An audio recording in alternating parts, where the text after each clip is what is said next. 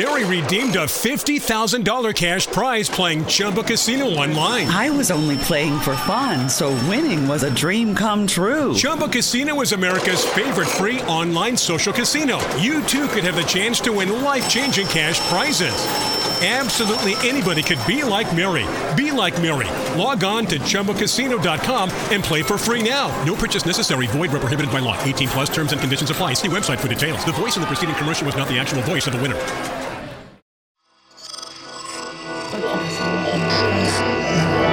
Esse podcast é, é apresentado por b9.com.br.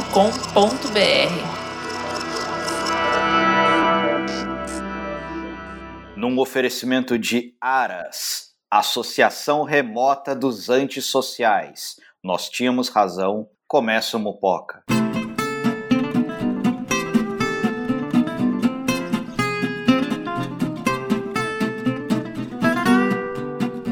E aí, moçada? E aí, Talicione? Olá! Direto da Alemanha. 14 mil quilômetros longe de Jair. É muito calor aí? Ah, ainda tá ameno, mas tá, tá um sol legal já. Já, já tá anoitecendo 9 horas. Entendo, que bom, porque aqui tá um frio desgraçado em São Paulo. É, estamos aí tendo que nos virar com moletom. E Gabriel Prado, este sim aqui em São Paulo, também passando frio. Qual é, rapaziada? Picolé de Guaxupé. Esse era meu apelido nas altas rodas. Tá certo, tá certo. Mupoca começando, Mupoca número 114, né? Um Quem Mupoca- diria? Quem diria, quem diria? 114. É, o Mupoca é este que nós vamos fazer o que a gente está aí voltando, é, mesmo aqui com crise, coronavírus, esse governo destrambelhado e tudo mais, a gente volta hoje a falar sobre universos que tanto gostamos, que é Millennials e listas. Olha que coisa gloriosa, né? É, essa junção, essa junção maravilhosa que fez o Mupoco que ele é, né? É verdade. É o É verdade. 442 do Mupoca. É, exatamente. o- É a Com formação clássica. Com o pezinho no 4141. Se você quiser mais informações, procure. Como é que era a música mesmo? Sultans of Luxa. Sultans of Lucha. Ai, que coisa maravilhosa. Tá junto com o Songify do, do Joel, né? Ai, é. o, o universo futebolístico sempre proporciona coisas maravilhosas. É uma pena que ele tem que ficar parado, apesar de ter uns clubes imbecis querendo voltar, assim como tem muita gente imbecil querendo voltar, quando a gente está caminhando, né, para assim, os piores números é, possíveis, né, na- nessa pandemia aqui no Brasil. Mas, né, eu continuo aqui me informando, vendo esse- essas atrocidades diárias e tudo mais, né? É, mas não tem um jornal de Globo News, de CNN, de Folha, Estadão e qualquer coisa né, que possa responder, meu caro Gabriel Prado, a pergunta que não me deixa dormir, a pergunta que me inquieta, a pergunta que não sai da minha cabeça, que fica ali martelando o tempo todo, me perguntando assim, ó, de maneira repetida, repetitiva e repetitiva novamente.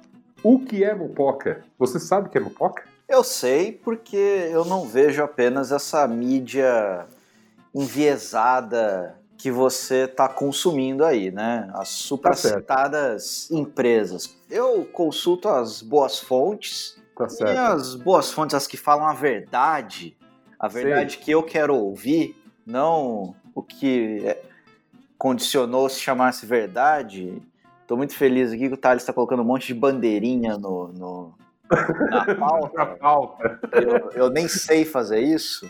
Elas dizem que mupoca é o estilo de vestimenta da quarentena. Nem de sair, nem de dormir. Apenas de existir. É, o estilo, o estilo aí de, né, pode ser tanto de quarentena quanto de quem tiver aí com problemas com a justiça, né? É, pessoal aí, blogueiros aí, verdade. né? Tá, tá a galera em breve aí pô, precisando apenas existir, né? Vai passar o tempo apenas existindo como estamos fazendo neste momento. O Mupoca, como você bem sabe, meu amigo ouvinte, é membro orgulhoso da família B9 de podcasts. Você pode entrar lá em b9.com.br barra podcasts e ouvir todos eles. O projeto, né, o podcast que eu comento nessa semana, é, dispensa apresentações. Eu vou falar do Braincast porque nesta semana, ele só deve sair na outra, mas gravamos aqui nesta semana, aqui, estamos gravando no Mopoca também, é um programa muito legal sobre comida de quarentena, sobre cozinhar na quarentena, dando dicas aí para quem está começando a se aventurar nisso e precisa sobreviver, né? E, assim, sempre salientando que cozinhar e comer bem é uma atividade que faz bem para o corpo, faz bem para a alma e distrai a cabeça desse noticiário maluco que a gente está encarando todos os dias. Então, Fica aí a minha sugestão, esse programa que foi gravado com muito carinho e amor, apesar do sono desgraçado que eu estava no dia de ontem. Acontece. É, o mau humor é quase imperceptível no programa porque o assunto é muito legal. E você, além do Braincast, pode ouvir todos os outros podcasts, como eu disse, lá no B9 ou no seu player favorito. Você pode encontrar os podcasts da família B9 no Spotify, no Deezer, na Apple, no Podcast Addict, que mais? Pocket Casts, Google Podcasts e todos esses players todos aí deste mercado que só cresce no Brasil e no mundo. É, 2020 definitivamente é o ano do podcast no Brasil. É, ou, ou não, né? O 2020 vai ficar sendo como um ano que não foi, né? Mas aí que tá, né? Que ano não vai, né? Que ano, que ano é. Assim, assim, tá ruim, tá bom, agora tá ruim, tá pior e acabou pior. É verdade, é verdade. A gente está nesse ciclo sem fim aí desde o 7 a 1 não é mesmo, meus amigos? Eu acho que o, eu acho que nunca foi tão profética uma frase quanto a da, da presidenta, que é tipo, nem quem ganhar vai ganhar, todo mundo vai perder. É, a gente só, a gente só tem perdido desde então. Mas vamos à pauta, meus amigos. Vamos agora né, dar um, uma espécie de relaxada, por que não, né? E voltar para campos que o Mopoca domina tão bem, que é como comentar muito bem uma lista e como falar de millennials nesses tempos. Vamos embora.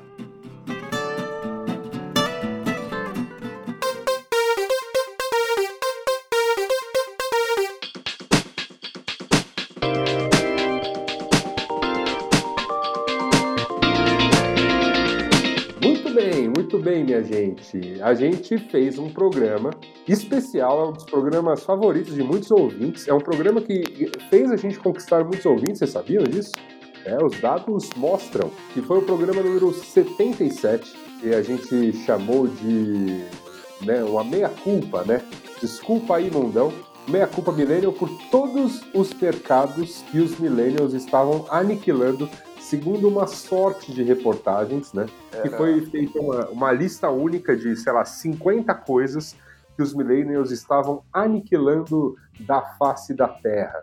Millennial é essa motosserra universal, né? É uma pauta que a, que a, a, a imprensa americana, sobretudo, adora fazer, né? Isso, é, foi feita essa lista porque justamente é, o cara estava até se divertindo, que era uma sorte de reportagem que geralmente começava com millennials estão matando aí tal, tal segmento.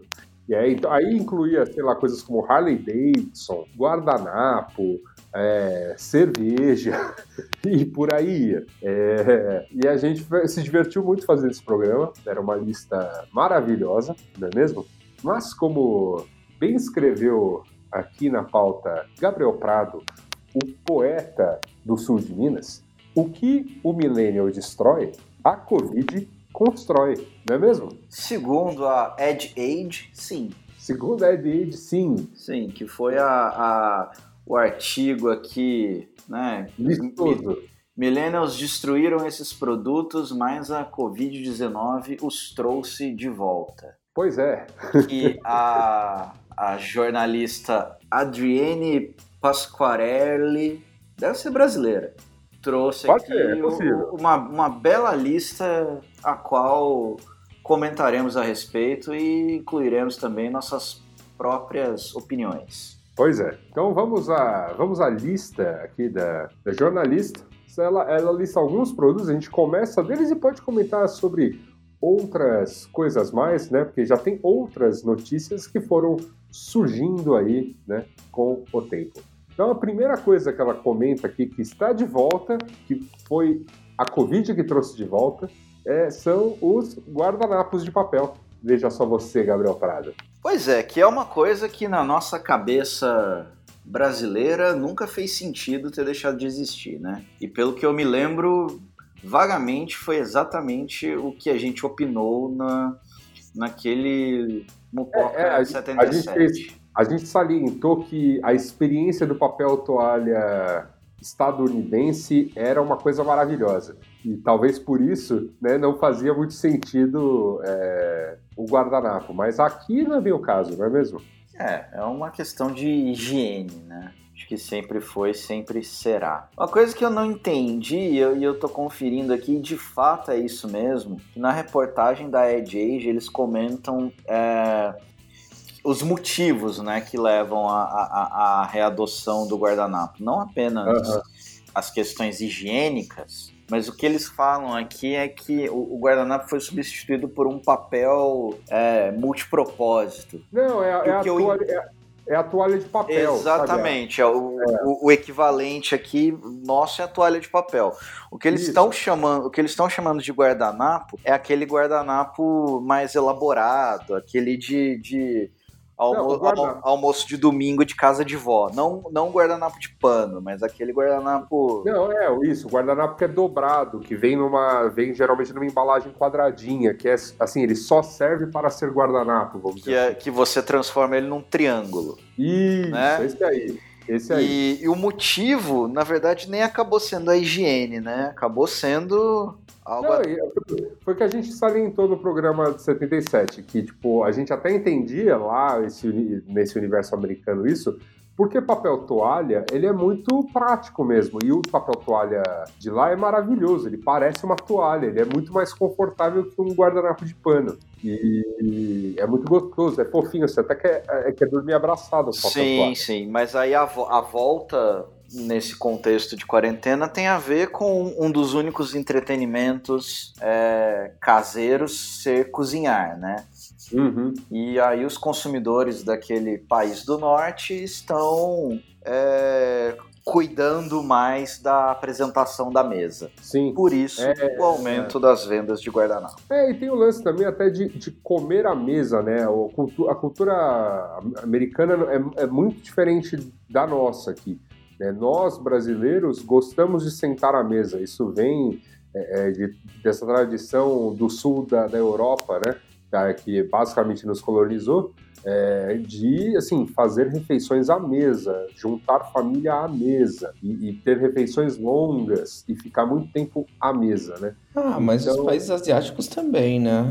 Eu acho Sim, que sim, tipo, é bem comum. Mas, pois é, mas nos Estados Unidos não é, cara. Eu Ah, não, não, não, tô falando, é bem comum assim, tipo, no mundo como um todo, pensando no. É, Sim, o que, eu, o que eu ficava chocado nos Estados Unidos é que eles, tipo, muitas vezes que eu fiquei em casas de família lá, não existia um, um momento de reunião familiar à mesa, assim, era muito bizarro. É, nem almoço de domingo, cara. Almoço de domingo era, sei lá, a, a mina cozinhava, dava, dava comida pro filho, o marido só ia chegar mais tarde com os amigos, eles já estavam bebendo porque estavam vendo futebol americano. Era um lance meio dane-se, assim. Pô, aquela macarronadona no domingo não. Então, não rolava assim, cara. Era, bem, era muito esquisito. Então, não sei. É, a galera, a galera não. aqui não- também não- devagando, né? Tô devagando. A galera não, não, não, não gasta muito tempo na mesa, né? Eu lembro de uma coisa, uma coisa que eu fiquei chocado de lá. Eram, eram duas questões. A primeira é de que você, você pede alguma coisa num restaurante, chega o pedido e logo que chega o pedido, sem você pedir, chega a conta, né? Sim, sim. Eles E não, o- eles não inferem se você vai pedir mais, É. se você vai pedir sobremesa, nada, já vem a conta. E outra Sim. coisa que chocou também foi de, de, de, de conviver com americanos nativos lá, e assim, ah, vamos sair para jantar? Eles levam isso ao pé da letra, né? Acabou a comida, ah, vambora, vambora. Não tem aquela, aquele, aquela conversa mole, aquele... É, vamos esticar pro boteco, né? É, é, é, é uma... é- a refeição, ela é funcional, né? Ela não é Sim, sim. prazerosa. É, o- Hollywood nos engana muito. Inclusive, inclusive eles, eles ficam chocados quando vêm pra cá e descobrem que a gente tem uma hora de almoço, assim, por exemplo, para né, ir a um restaurante, mesmo que seja um quilão, né? Uma hora. E almoçar. Uma hora, uma hora de almoço em lugares sérios, né? É, uma hora Porque e meia, tem duas, gente né, que faz uma hora e meia. né? É, exato. É isso aí.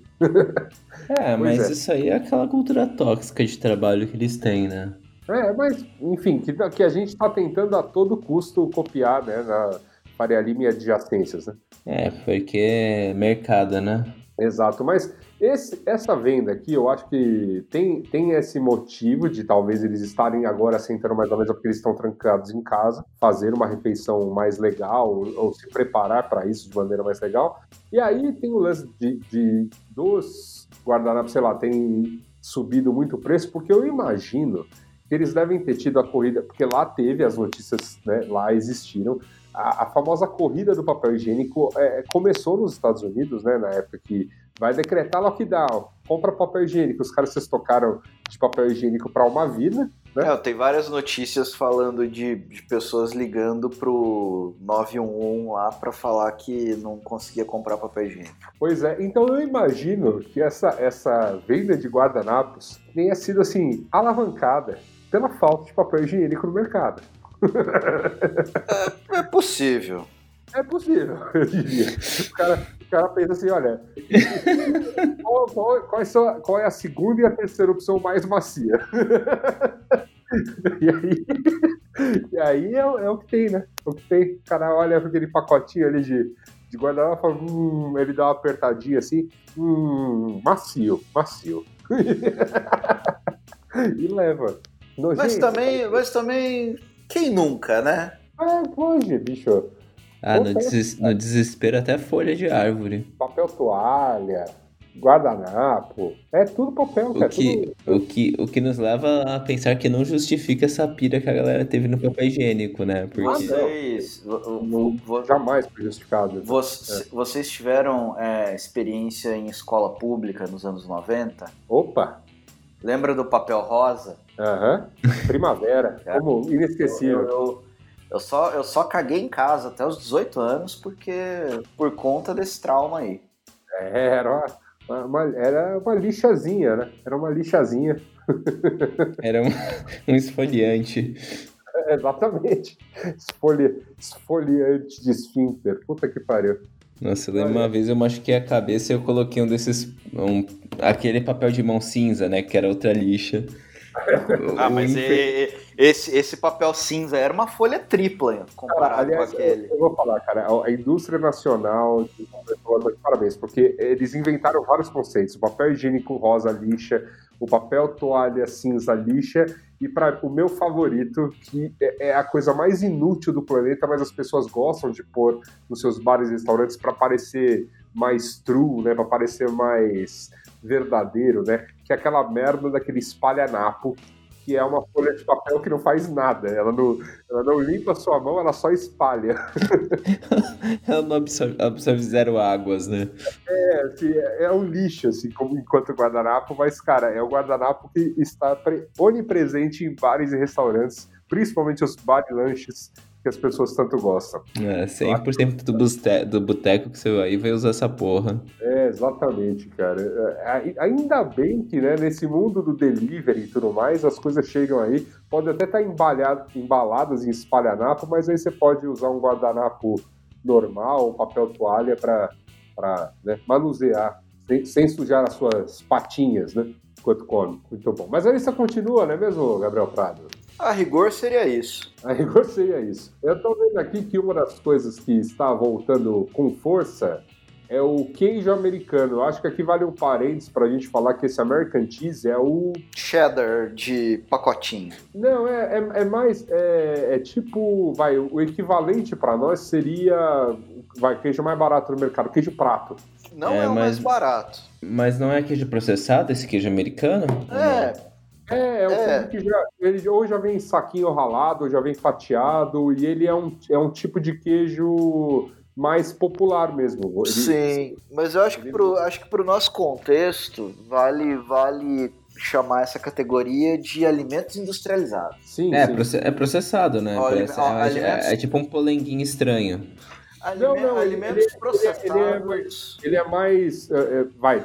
ou aqui, é que aqui no Brasil a gente tem uma boa oferta, vai de queijo mussarela nacional, que não é exatamente mozzarella, né, é a original, mas é um queijo mussarela que vem de leite de vaca nacional. Então nós temos uma receita bem brasileira de queijo mussarela que a gente vende ela basicamente a peça, mas é raro as pessoas que compram a peça porque geralmente você vai ao mercado e você já tem ele fatiado ou ralado. Então, Uhum. o American Cheese é a mesma coisa. Imagina que é um blocão de queijo de- desse assim de uma receita mais simples americana, mais espalhada pelo país, em que você vai aos mercados e geralmente você já compra ele fatiado, já prontinho para fazer, mas se você vai numa deli, tem lá uns blocões de American Cheese, por exemplo. É, eu acho que o, eu- eu acho que a gente pode chamar ele de queijo amarelo. Queijo amarelo, é, pode ser, enfim. Co- Eu, eu- por isso que eu comentei que talvez o, o, o nosso paralelo O prato seja o mais semelhante, né? É, queijo mais semelhante, porque o prato é aquele queijo que é, vamos dizer assim, ele é menos, é menos bem quisto que, que a mussarela, né? Eu, eu, eu considero o queijo prato uma iguaria. É, Mas ele é, Não, ele, não. é, ele é mais caro, porque ele é um queijo que ele não, ele não tem é, vergonha de mostrar que ele veio. Aquilo ali é gordura pura. Entendeu? A, a mussarela ela ainda tenta disfarçar, sou branquinha, vou, vou bem com peito de peru. O caralho! Ô, cara, peço perdão, eu, eu, eu ia parar de xingar aqui. É que nesse, nesse dia, nessa noite fria de gravação de Mupoca, eu estou aqui ao meu lado acompanhado de uma bela taça de vinho. Então, E o vinho, e o vinho está e o vinho está subindo a cabeça junto com a falsa da mussarela.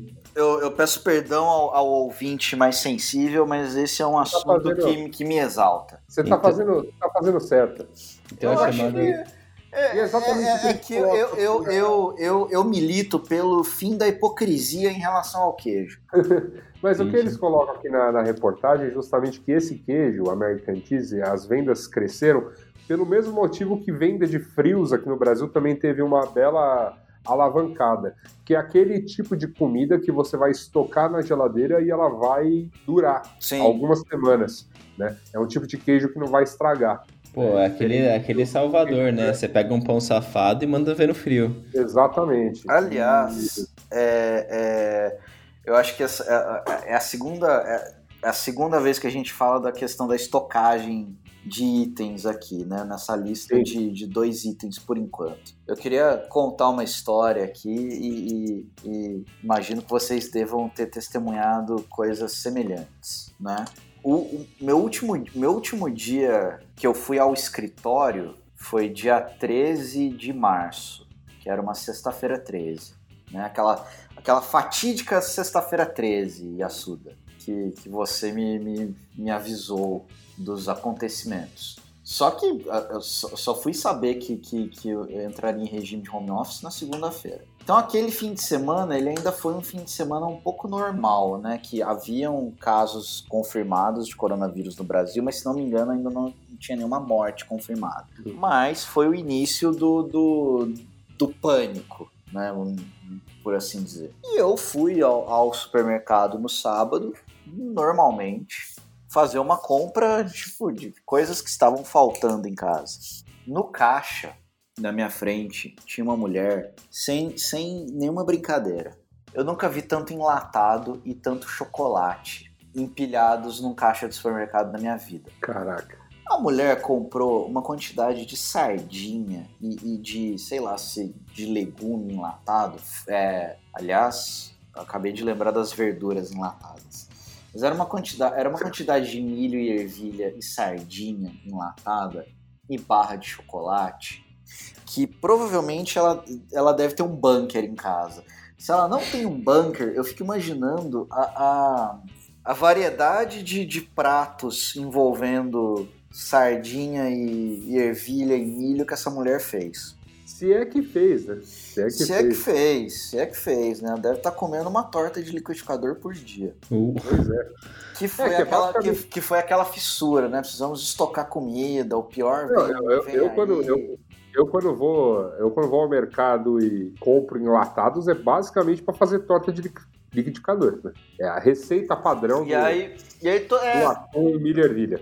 aí to- toda vez que eu abro o armário, assim, que eu vejo uma latinha ali, ou que eu vou fazer um- uma compra, nesses últimos tempos eu lembro dessa mulher. Eu fico pensando se o estoque dela já acabou. A gente sempre espera que sim, né? Ah, eu, eu- eu espero, eu espero que ela esteja mais tranquila e comprando a quantidade normal de comida pro, pro período que ela julga adequado. Sempre que eu vejo sardinha, eu lembro de Futurama, que tem um episódio que o, que o Fry comprou a última lata de sardinha da humanidade. Eu, eu comprei sardinhas frescas nesse, nessa quarentena. Estão Oh. congeladas, mas elas são tão frescas. E eu vou, eu prometi a mim mesmo que eu, eu pensaria em fazer um escabeche, que é fazer sardinha em lata em casa, né? É, ou que é muito parecido com fazer escabeche, mas muda um temperinho aqui, um, um temperinho ali e torna-se outro prato, uma muqueca. Ô, coisa boa, hein? Vou, vou, vai, vai rolar aí uma muqueca de sardinha um dia desses. Sardinhas, sardinhas empanadas, lembro minha avó. É, também, também. Eu pensei em fazer sardinhas empanadas para fritar na air fryer mesmo. Também foi algo que passou pela minha cabeça, mas me bateu essa curiosidade de pensar como seria uma moqueca de sardinha. Eu conto muito em breve como ela. Aguarde. Descubra. Aguarde. Desculpa. Acompanharemos. Bom, terceiro item da lista. Terceiro item da lista de coisas que estavam morrendo. Esse eu me lembro que a gente tinha comentado de estava morrendo e aí aparentemente parece que está voltando, que é o golfe. É, esse eu quero que se dane. Esse eu também quero que se dane, tipo. É, Mas é- é- e o motivo é que é um esporte de, de natural distanciamento social, né? Sim, e também de, e, e também de boomers. Eles falaram que estavam vendo esse aumento de interesse por golfe desde o ano passado, quando os boomers iam se aposentando e, e comprando seus kits de golfe, né? É, é um, é, um, é um esporte, inclusive, é, é, a qual o Aras tem bastante participação. É verdade. É, é, o, é, é o tipo de esporte que, enfim, você pode. Você pratica sozinho, não tem contato com ninguém. É você, um grande gramado. O, o golfe, o, o golfe no videogame é um esporte interessante. É, é, Com eu, toda, com, com, com toda a camada lúdica do, do, do videogame, né? eu, eu, Su- eu realmente Super Monkey Ball tem um modo golfe excelente. Entendo. Eu, eu me lembro de golfe ter, sabe, é, eu ter caído na pegadinha do malandro do golfe do videogame na época do Wii, né? Que era revolucionário, aquele controle, jogar golfe, jogar tênis, lutar boxe no Wii, né? Durou, durou. A partir do momento que eu comecei a suar jogando videogame, eu falei, não, tem alguma coisa muito errada aqui. Vou dizer que eu não gosto de golfe em nenhum estilo. Eu, por mim, podia eliminar o golfe. Eu acho que é um erro dos millennials ressuscitar esse esporte. Não, não é os milênios que estão ressuscitando, não. Aparentemente é as pessoas, tá? O milênio não tem nada a ver com isso. Ainda bem, porque eu me sentiria envergonhado pela minha geração. Mas, mas é isso aí, tem que acabar o golfe. Tem que acabar, tá, vai tá voltando. Porque, tá voltando. inclusive porque golfe, golfe, golfe me revolta porque é um. Porque é uso, é uso, é uso improdutivo da terra. Eu fico putaço. É, é verdade, né, cara? Você, po- assim, é, eu acho que aquele grande buraco que existe entre a primeira bandeira e o, e, e- e o alvo, né? Em vez de ser um, apenas um gramado, podia ser uma plantação, né?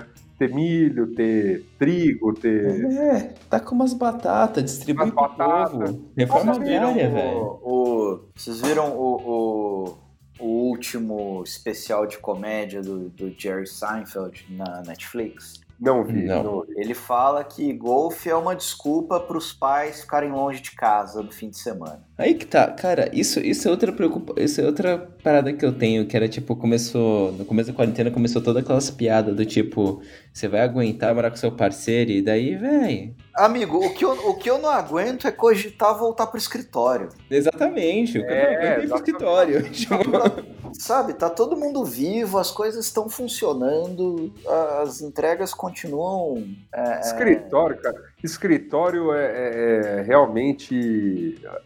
É aquela coisa que tem que ser a última a voltar, porque não tem a menor serventia. Nossa área é inútil, cara. Tipo, é- não, sério, vocês se imaginam num restaurante aquilo?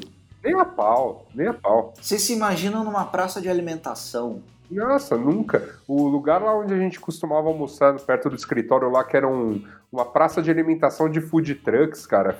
Tipo, ficava todo mundo empilhado numas mesas de plástico. Para com isso. Não, Ah, não. fora, fora, fora o absurdo que é você gastar 40 horas, 40, mi- 40 minutos se locomovendo. 40 minutos em, em 40 em minutos. né? É, é isso que eu ia falar. São. Não, não, é, tá não, tudo errado, assim.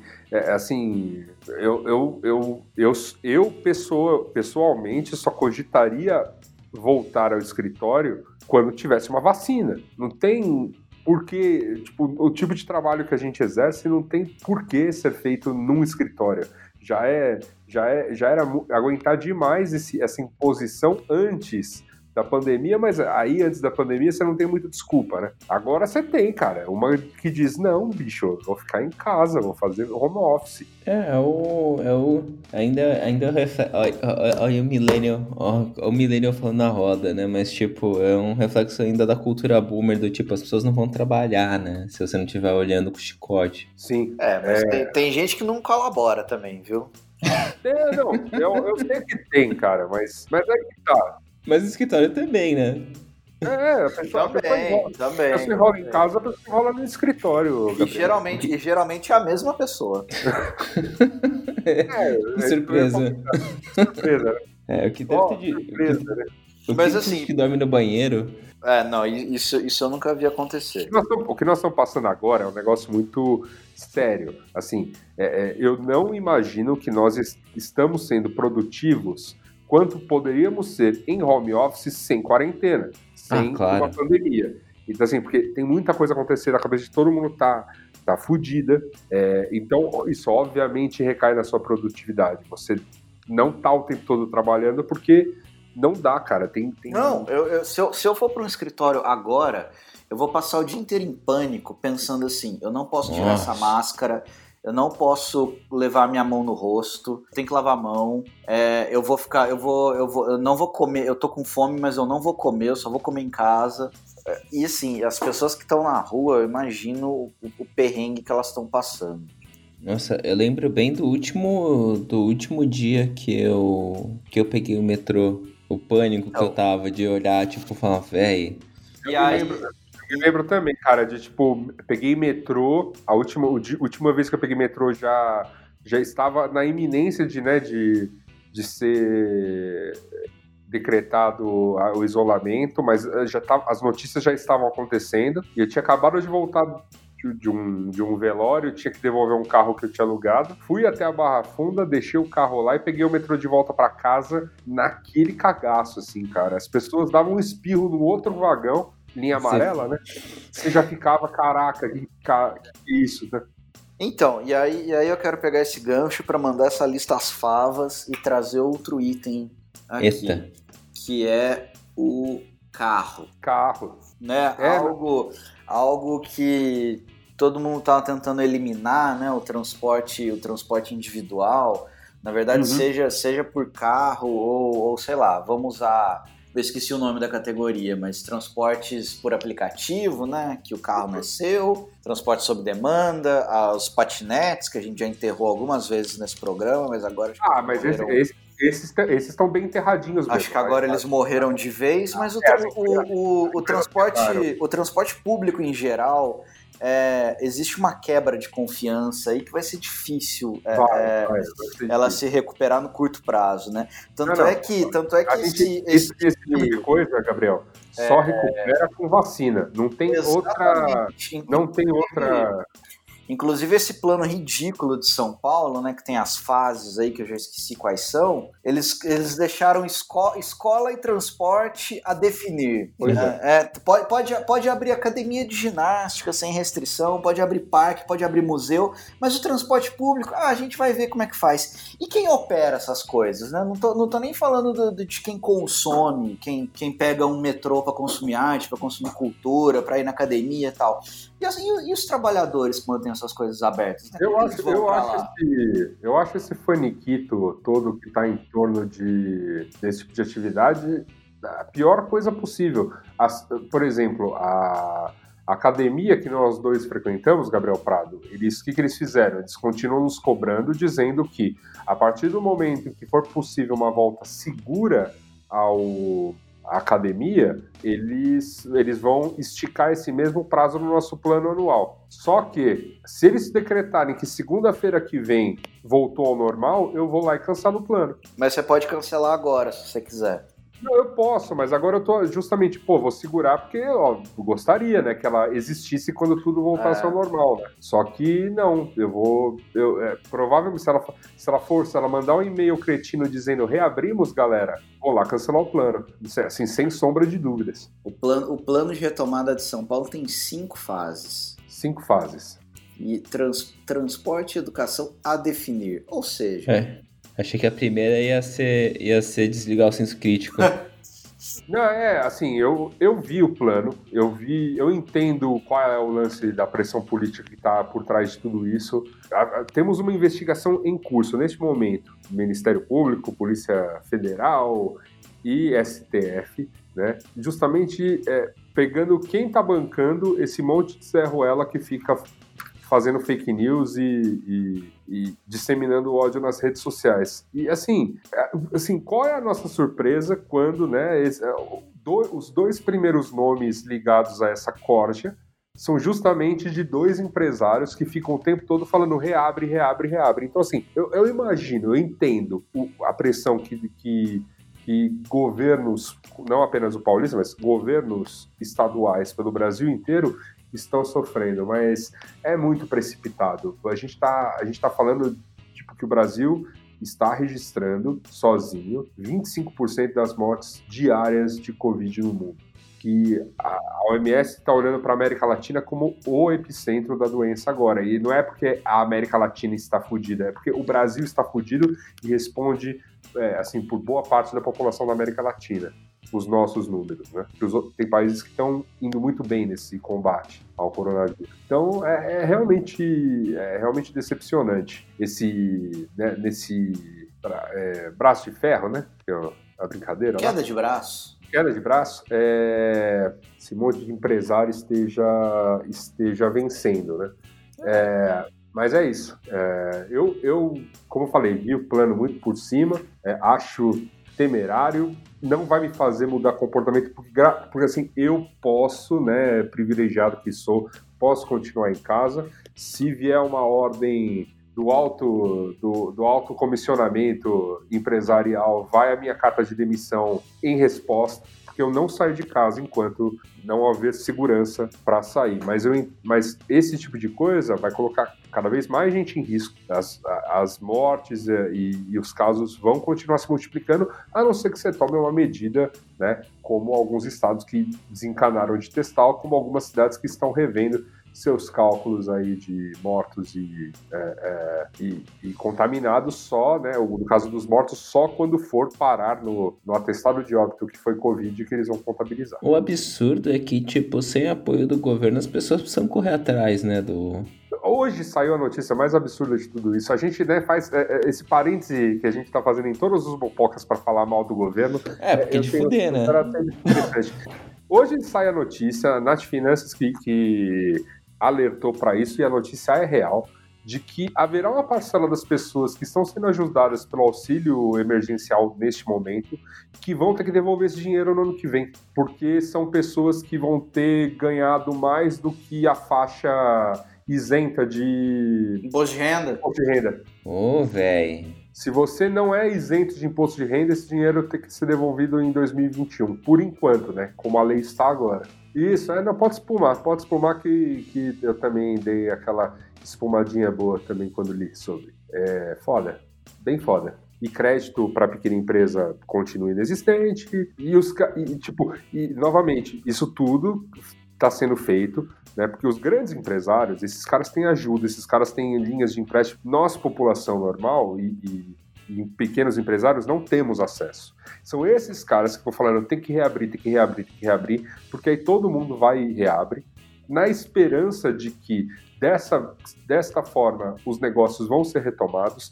Os negócios não vão ser retomados porque boa parte das pessoas ainda está com medo de sair de casa e ainda vai respeitar né, a, a questão de isolamento. Não é porque vão me obrigar a ir para o escritório que automaticamente eu vou.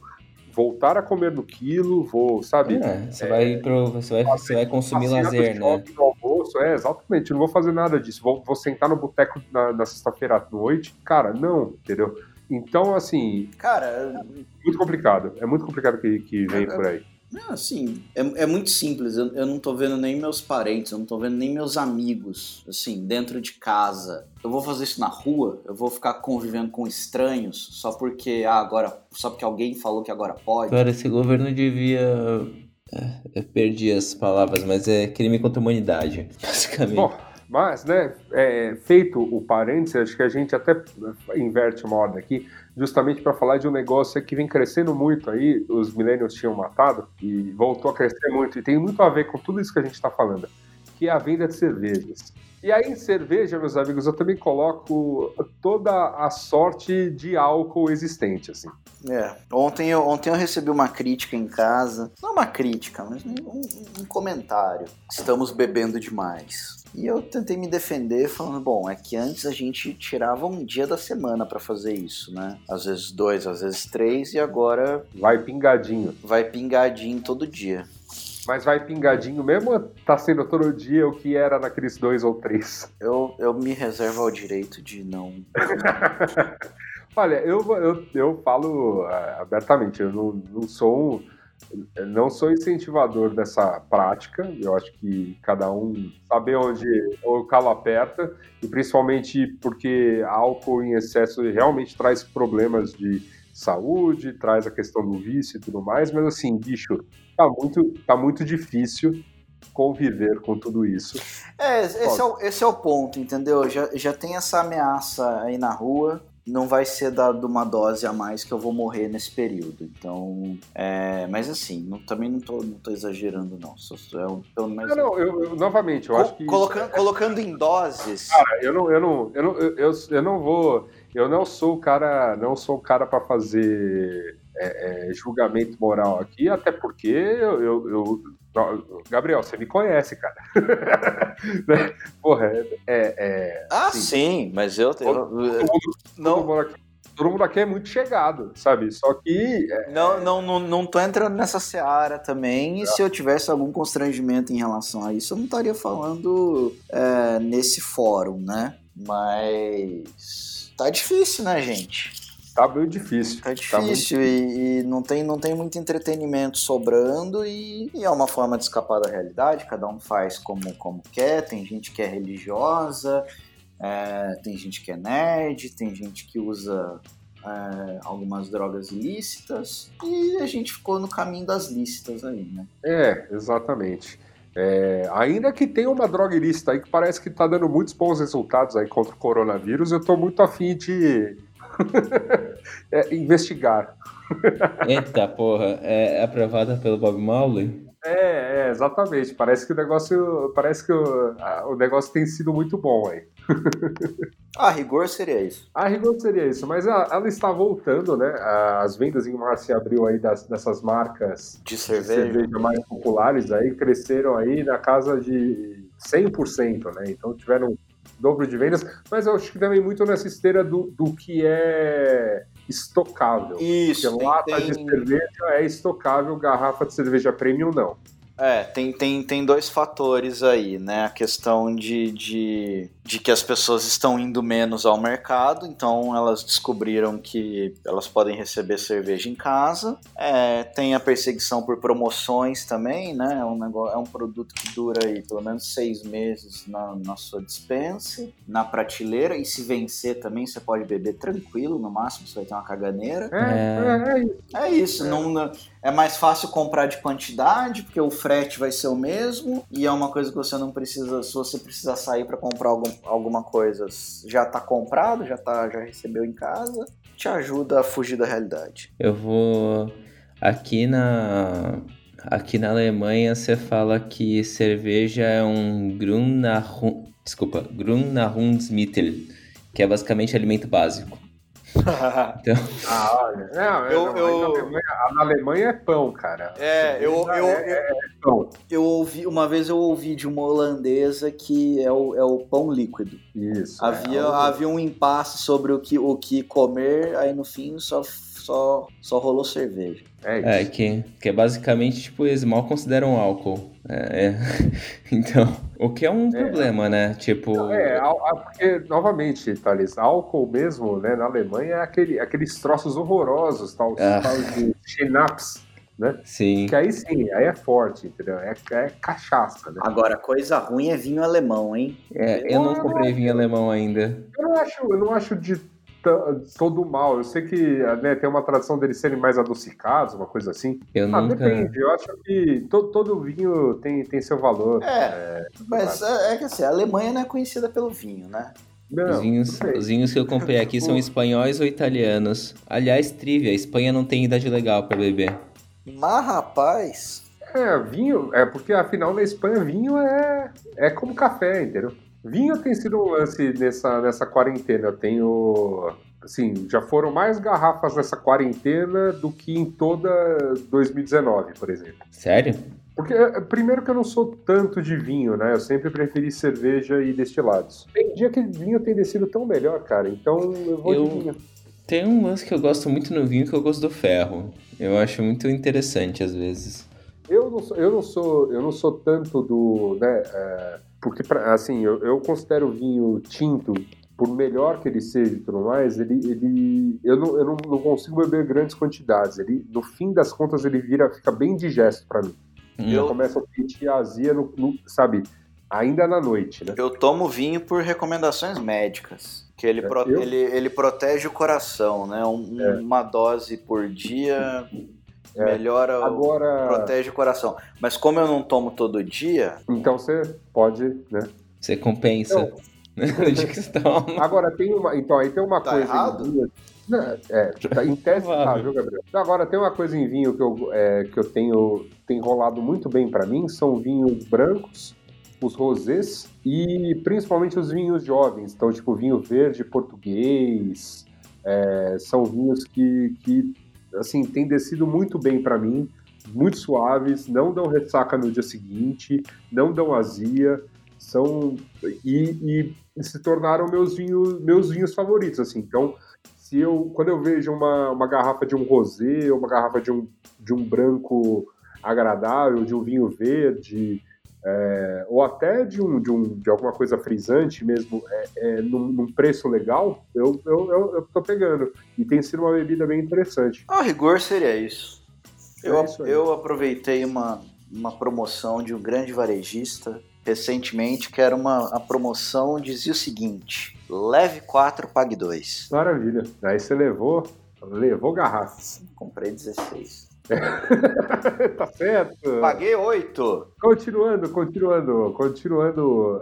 Para encerrar a lista da jornalista, ela fala sobre Ah, é? Tinha isso aí. porque mas cereal matinal é o mesmo lance do- das coisas para estocar, é aquele, aquele lixo da é, da que existe É uma, é uma- é uma comida, é uma comida que não exige é, esforço, né? Exato. É, a- a- na matéria é legal que ela até fala assim, ah, é um negócio que você pode virar pra uma criança assim, ah, pega o cereal lá, come uma tigela de cereal e tá feito. É, num É, braincast, eu- algum- algum- faz alguns braincasts que a gente falou sobre isso, e aí acho que foi o Ken Fujioka que contou como, a título de curiosidade, quem inventou essa história de café da manhã, a refeição mais importante do dia. E havia sido a indústria alimentícia, porque justamente esse tipo de cereal açucarado é, era uma bomba calórica que já deixava a criançada e a família toda elétrica às 8 da manhã, Sim, entendeu? Para você dizer, ó, esta é a refeição mais importante do dia, então você precisa dela calórica. é, tem, tem, uma série legal do History Channel, acho que é Gigantes dos Alimentos, conta um pouco dessa história. Eles falam do- dos irmãos Kellogg's, falam da Mars, é, da Hershey's e acho que da Heinz. E, e, e nos capítulos que, na, na verdade, as, as quatro histórias se alternam, né? Mas Uhum. quando eles falam especificamente da invenção do cereal, que, que, que é atribuído ao, ao, a um dos irmãos Kellogg's, mas a receita foi meio que roubada pelo Mars. É, e aí eles, eles entram nessa questão do café da manhã, né? Que não existia, de fato, não existia café da manhã, né? Café da manhã era a comida, eram as sobras do jantar. Sim, Não, a- mas pera, existia o jejum. Não existia comida de café, né? Não existia comida de café. Isso, é. É, tipo, vamos, vamos- aplicar aqui a, a máxima lá do- dos países asiáticos, né, Thales? Eles É, ainda não, tipo isso. eles não têm esse costume, então, tipo, a refeição da manhã É é uma uma, refeição igual ao almo- almoço, igual ao jantar. Uhum. É o é o mesmo tipo de comida. Bem, já diria, já diriam os, os portugueses, né? Pequeno almoço.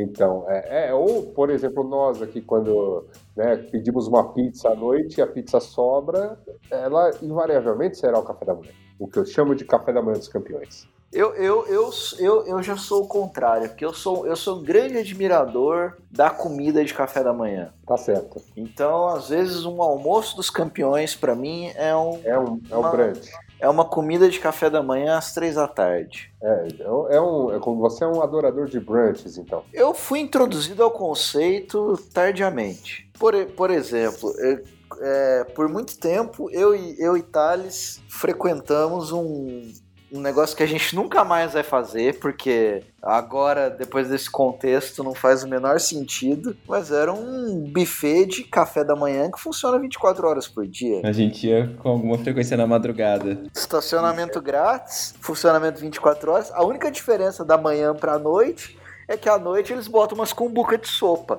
Mas o resto continua sendo. Não, Eu, eu, eu justamente ia porque por causa da sopa, não por causa do buffet de café da manhã. A única coisa que muda do, do horário é que à noite tem sopa e durante o dia não tem sopa. Eles põem, sei lá, uma salsicha pra falar que é comida de café da manhã de hotel, mas é a mesma coisa. Não, eu, ia, eu, ia- eu gostava de ir à noite para pegar as sopas, porque era um momento bom, assim, no inverno, tomar uma sopinha lá, nesse mesmo lugar. É, mas aí começou a lotar muito. Nossa, Muito. ficou muito E aí- cheio. ficou E aí, quando, insuportável. E aí, quando a gente ia muito de madrugada. O preço começou a subir, subir, subir, subir também. Não, e aí teve uma época que, o pre- que, que a gente ia muito de madrugada pra evitar as filas. Aí começava a aparecer uma galera muito bêbada. É. Porém, saudades. Saudades, saudades. Saudades de, de tempos mais simples. O dia que a gente puder fazer isso novamente, né? encarar um bife. Cara, aca- acabei de pensar que café da manhã de hotel vai ser um negócio que não vai existir mais. Se bem, que, se bem que nos hotéis, Gabriel, já estava em voga o prato principal ao vivo. Bons hotéis, você já estava conseguindo pedir o seu omelete ao vivo e não o do buffet, entendeu? Ou a sua Hum. tapioca, ou o É. seu. Então, aí, é- é- essa era a sua principal refeição do café da manhã. Cara, pegar mas. um pãozinho, pegar uma. Aí pode vir numa cestinha, não precisa estar num buffet, né? É. O que, eu, o que eu gosto do café da manhã de hotel é, é, é o buffet ilimitado, entendeu? Entendo. Eu posso pegar, eu posso pegar uma quantidade errada de frios sem ser julgado. E se alguém estiver me julgando, foda-se, tá todo mundo em trânsito ali, afinal é um hotel. Exato. Mas Não, isso, isso, isso já era. Eu. Sim, em todo bife. Até, até termos, novamente, até termos uma vacina, Gabriel. Aí, tendo vacina. Tendo vacina vai ser um carnaval, cara. Vai ser um bunda lelê. Vai ser um, um tal. As pessoas lambendo o corrimão na rua. É, vai ser. é, é, vai rolar aquela euforia de 40 dias que rolou na, na Europa, que a galera se matou dançando, né? É, exato. Vai, ser- vai ser. Ah, o que falam, né? Que o carnaval de 1919, que foi o pós-pandemia da gripe espanhola, foi o maior carnaval de todos os tempos. Ele, ele trouxe inovações ao carnaval que perduram até hoje. Eita porra. É, é bem, é bem legal esses- essas reportagens. Como estamos com tempo, né? É, caçar essas reportagens sobre o que foi esse carnaval pós-gripe espanhola me, me dá a sugestão de que é, nós, nós vamos querer fazer o mesmo. Assim. Eu, principalmente, gostaria muito assim, de, cara, festejar sem, sem hora para acabar. Assim. Eu também, mas mantendo distância. Com vacina, cara, se ela for efetiva, eu, eu topo pegar zika, sapinho, tá tudo bem. Eu, eu, eu, eu, tenho, eu, eu tenho grandes dúvidas a respeito da minha imunidade depois de experiências traumáticas que tive no último ano. Não, mas é com, a, com a vacina você consegue fazer o que, o que É, nós é que- estamos querendo fazer agora. tem a tal da imunidade de rebanho, né? O problema é que o Gabriel tomou a vacina de sarampo comigo. Tipo, Eu não tomei duas vacinas de sarampo, eu tomei três. Enfim, caralho. enfim, Enfim. Pra me, pra, pra me tirar de casa, o motivo tem que ser muito bom. Não, cara, quando isso de fato passar, esperemos, né? Novamente, eu tô falando, tô projetando um futuro que vai ser daqui muitos meses. né? Não vai ser o, o futuro do Dória aí, da reabertura é, com parcimônia e, e com cuidado, nem o futuro do Bozo, que, pelo amor de Deus, esse futuro aí. Não, tô falando do, do- do- assim, enquanto humanidade, quando estivermos livres enquanto humanidade dessa porra, cara, vai ser louco. Vai ser, vai ser um dia para que muito pouca gente vai esquecer, ou vai esquecer, mas depois vai ler os relatos e vai começar a se relembrar. Continuando a- nossa lista, tá, tem mais quatro coisas aqui que você pontua, Gabriel, até porque é, o programa se alongou para Dedéu. A gente falou né, da lista, mas acabou né, divagando sobre É que, outras pautas. é, é que talvez o ouvinte não saiba, o, o Mupoca acaba sendo o nosso encontro quinzen- quinzenal, né? É verdade, a gente tá. O Foca tá virando, tá virando esse momento, né? De, da, a nossa live entre amigos. Pois é, e, e- e acaba. A, a, a, gente, a gente teve a- a- o distanciamento social do Thales antecipado, né? Mas que no fim acabou coincidindo com o nosso. Só faltava a gente estar comendo um belo torresmo aqui. É verdade, eu, eu, eu confesso que como o equipamento de gravação do Mopoca fica no quarto, é o momento que eu tô mais reservado, não trago comida, não trago bebida, mas é, gostaria muito de estar fazendo, né? Como às vezes faço com os amigos, sento ali na mesa da sala mesmo, com celular, operando aí um, um hangout maroto, um- ou né, o, a- o que é, temos usado muito lá no Braincast, que é o Jitsi, porque ele é open source, é, e aí sim podendo bebericar e pitiscar uma paradinha. Mas tudo bem, tudo bem. Seguimos em frente, que temos que falar aqui sobre quatro últimas coisas. Eu acho que uma das mais curiosas foi a, a questão do moinho, né, milenar, que voltou a funcionar porque aumentou muito a demanda por farinha de trigo. Porque todo mundo virou padeiro na quarentena, né? Sim, e também porque farinha de trigo é a, é a, é a questão elementar para se cozinhar, porque não é só pão, né? É pão, é bolo, é macarrão. Você faz tudo com farinha, né? Você faz cremes com farinha, você faz é, é, bolachas, você faz biscoitos, você faz. Como, como se pode falar, tipo biscuits, né? Aquele, aquele biscoito mais quebradiço. Você, você mencionou biscoitos e bolachas. Você poderia nos explicar a diferença? Ah, diz, diz aí o pessoal que existe, né? Então eu, eu, eu cito as duas para não entrar em polêmica. Eu, eu posso. pra, pra evitar treta.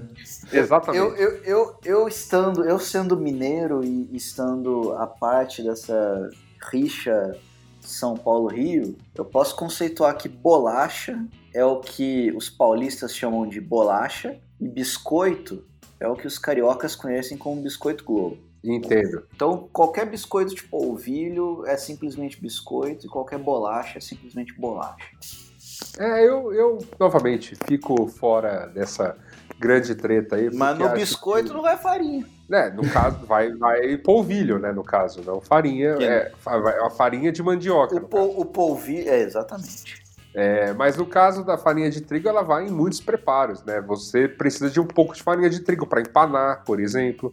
Você precisa de né, farinha de trigo para fazer molho branco. O fato Até é. Até para molho vermelho, em tese, você tem que, você tem que colocar ru nele também para dar uma engrossada. Uh!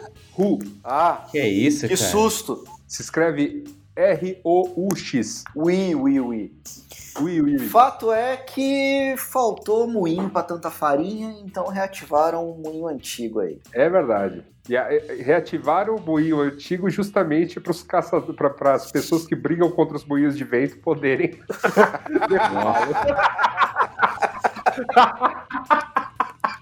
ah, é. Né? Gente, Afinal, boa né? noite. É, foi legal ver vocês. É, a gente vai chamar o Humberto Gessinger aqui pra me substituir, né? Ah, é. Que beleza. Tá bom, que mais? Ó? Temos aqui o Remdesivir, esse remédio que tá, voltaram a testar aí para a questão do coronavírus. É a, a, volta dos que nunca foram, né? É, nem faço ideia do que, do, do, que se tratava, na verdade. Era um remédio, acho que eles tinham sido testado para ebola, né?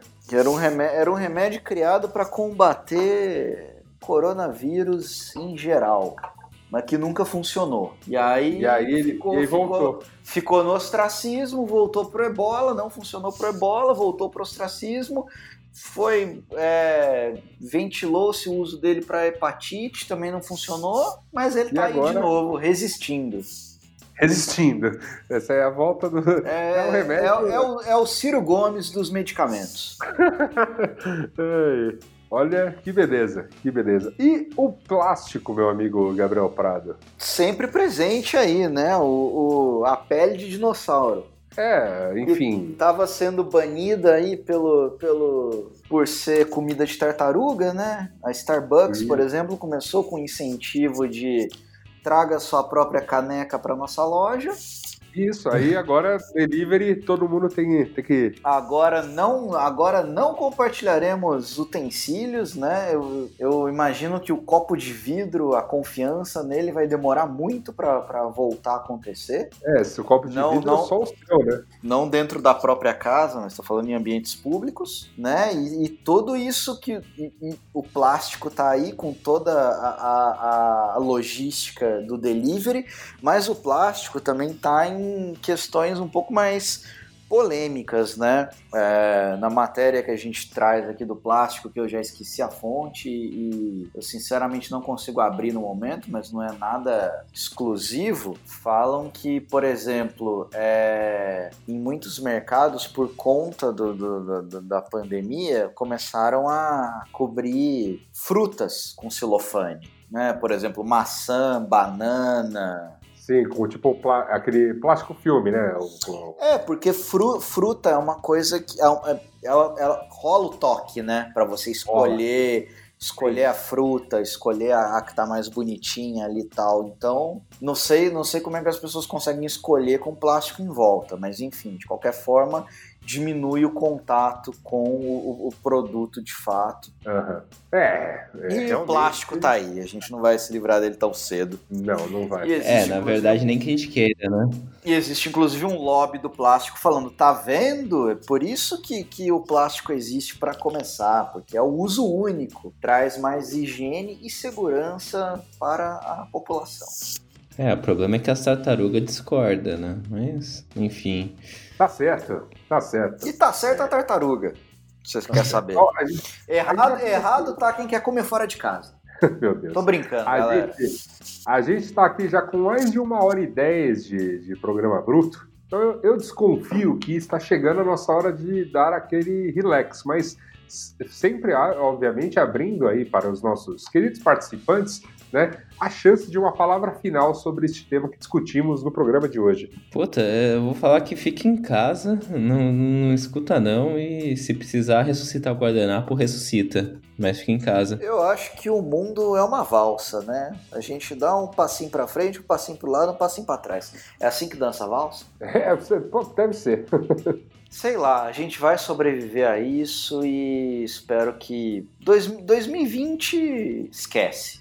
Mas espero que ano que vem a gente volte a falar de avanços e progressos no mundo, tanto na cultura, na sociedade, no consumo, que para mim são coisas que estão intimamente ligadas. Eu, eu, citei, acho que no primeiro, no primeiro programa dessa série sobre o Covid, que para mim essa pandemia é o pack do pezinho do aquecimento global. E eu continuo acreditando nisso. Eu acho que a gente, a gente vive um problema sem precedentes nos últimos 100 anos. Não sei julgar se é mais grave ou menos grave do que foi a, a pandemia dos anos 10 do século 20, mas a questão é que hoje o mundo é muito mais conectado, né? Mas o mundo também está muito mais quente, tem muito mais consumo desenfreado do que havia há 100 anos. Eu acho que talvez esse seja o, o o aviso de brother da natureza falando: humanidade, segura as pontas aí, porque quem manda nessa porra sou eu. Assinado natureza. Será que ouviremos o recado? É, minha, minha consideração final sobre tudo isso é. Eu, eu, eu sou um dos caras meio um pouco críticos ao tal do novo normal, porque é, vai existir, obviamente, uma mudança de comportamentos que vai perdurar por um bom tempo mas não são exatamente os comportamentos que a gente está mais olhando, porque, novamente, ao, ao, termos uma vacina ou termos uma qualidade de vida, um tratamento para aqueles que, por acaso, contraem essa doença, o, a, as coisas que as pessoas estão achando que vão mudar para sempre voltam ao normal. Talvez outras fiquem, mas aí outras têm, são essas questões mais econômicas mesmo, né? Então, por exemplo, necessidades de escritórios tão grandes, um monte de empresa está vendo tipo, de uma maneira mais permanente a questão do, do home office, né? E isso sim traz impactos em, em cascata para vários negócios, para vários tipos de coisa. É, eu acho que as mudanças que podem acontecer são mais por aí. Se a empresa, se a, sei lá, a indústria de determinada coisa está comemorando ter dois meses gloriosos depois de dois anos de derrocada, né? Que bom para eles, né? Mas não significa que são mudanças efetivamente que ficam aí, né? Assim como não significa que o mundo que a gente vai viver daqui a uns dois, três anos é, é, seja essencialmente é, é muito diferente ou muito pior do que, do que o mundo anterior ao, ao, ao que vivemos. Né? Tem coisa que a gente precisa pagar para ver. A gente adora fazer futurologia. Já fizemos a, a sobre, a sobre o Covid. Aliás, a, a, a, a desse ano vai ser interessante, hein? Nossa, é, primeiro, primeiro porque vai, eu, eu acho que nós vamos pegar toda a lista de previsões que nós fizemos para 2020. É, o programa vai ser mais curto. E simplesmente, simplesmente realocar para 2021. Falar, ó, oh, galera, vamos continuar apostando essas coisas, né? Sei lá. Porque, enfim, né? É meio esquisito tudo que está acontecendo, né? mas não se sinta abandonado e sozinho, cara ouvinte, porque estamos nessa juntos, sabe? Está todo mundo sofrendo de alguma maneira, perdido. E tá tudo bem, tá perdido. E tá tudo bem, e tá tudo bem, tá perdido, exatamente. Você não tá só nessa. É isso aí. E agora sim, podemos relaxar um pouco e ler cartinhas.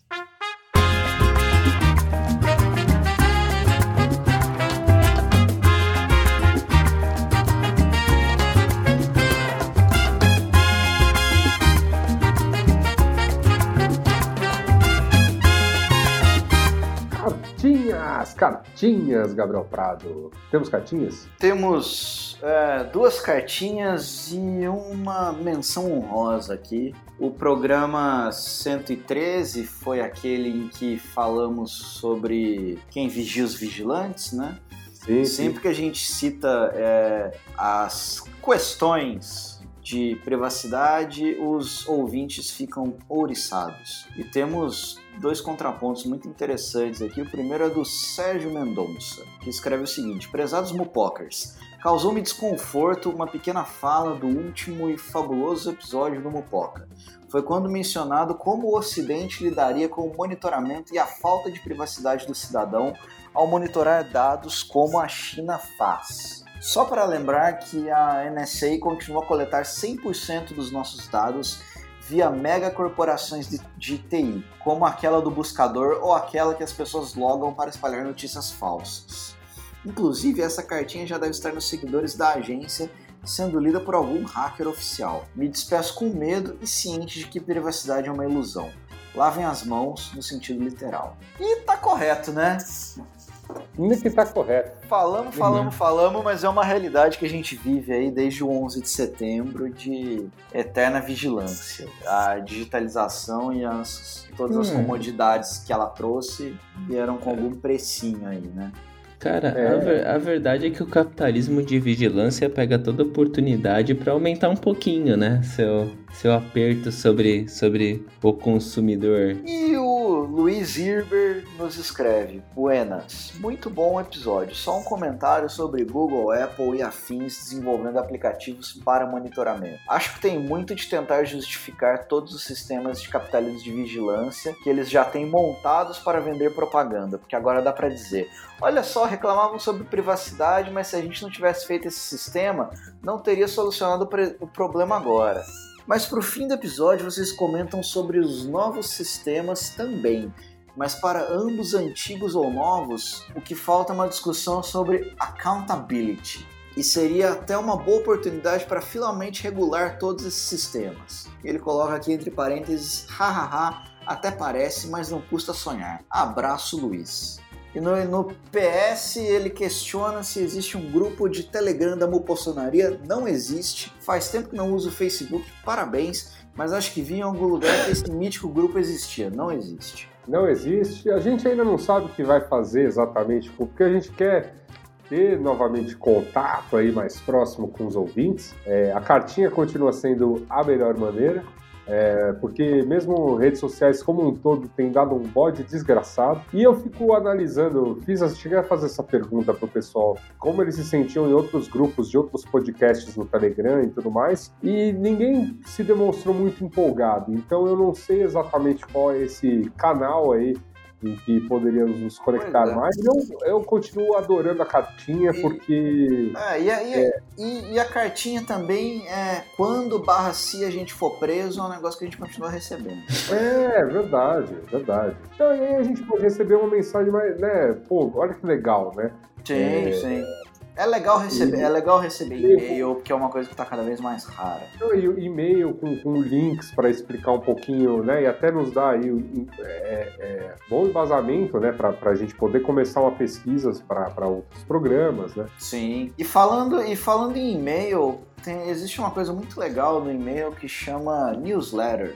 E o Mupoca foi mencionado numa newsletter aqui da Social Good Bra Brasil. E não sabemos, é, eles possuem uma newsletter chamada Posso Falar. E citaram o Mupoca aqui como uma referência é, sobre curadoria de conteúdos para se aprofundar no assunto. Foi citado o podcast aí do Quem Vigia os Vigilantes, o Mupoca 113, é, na newsletter do Posso Falar que cita aí sobre a pandemia como uma aceleradora de futuros. Olha que legal. Sempre legal ter um Mupoca citado aí nesses canais de, de disseminação de conteúdo, porque são maneiras em que a gente sempre consegue atingir novas bolhas aí, né? É verdade, é verdade. Então, é importante. É, eu, eu, não sei se a, se a a Carla que assina de fato é, a newsletter ou se ela é uma, uma maneira de deixar o conteúdo mais humano, mas enfim, um abraço para Carla, um agradecimento aí para o pessoal do Social Good Brasil. Tá certo.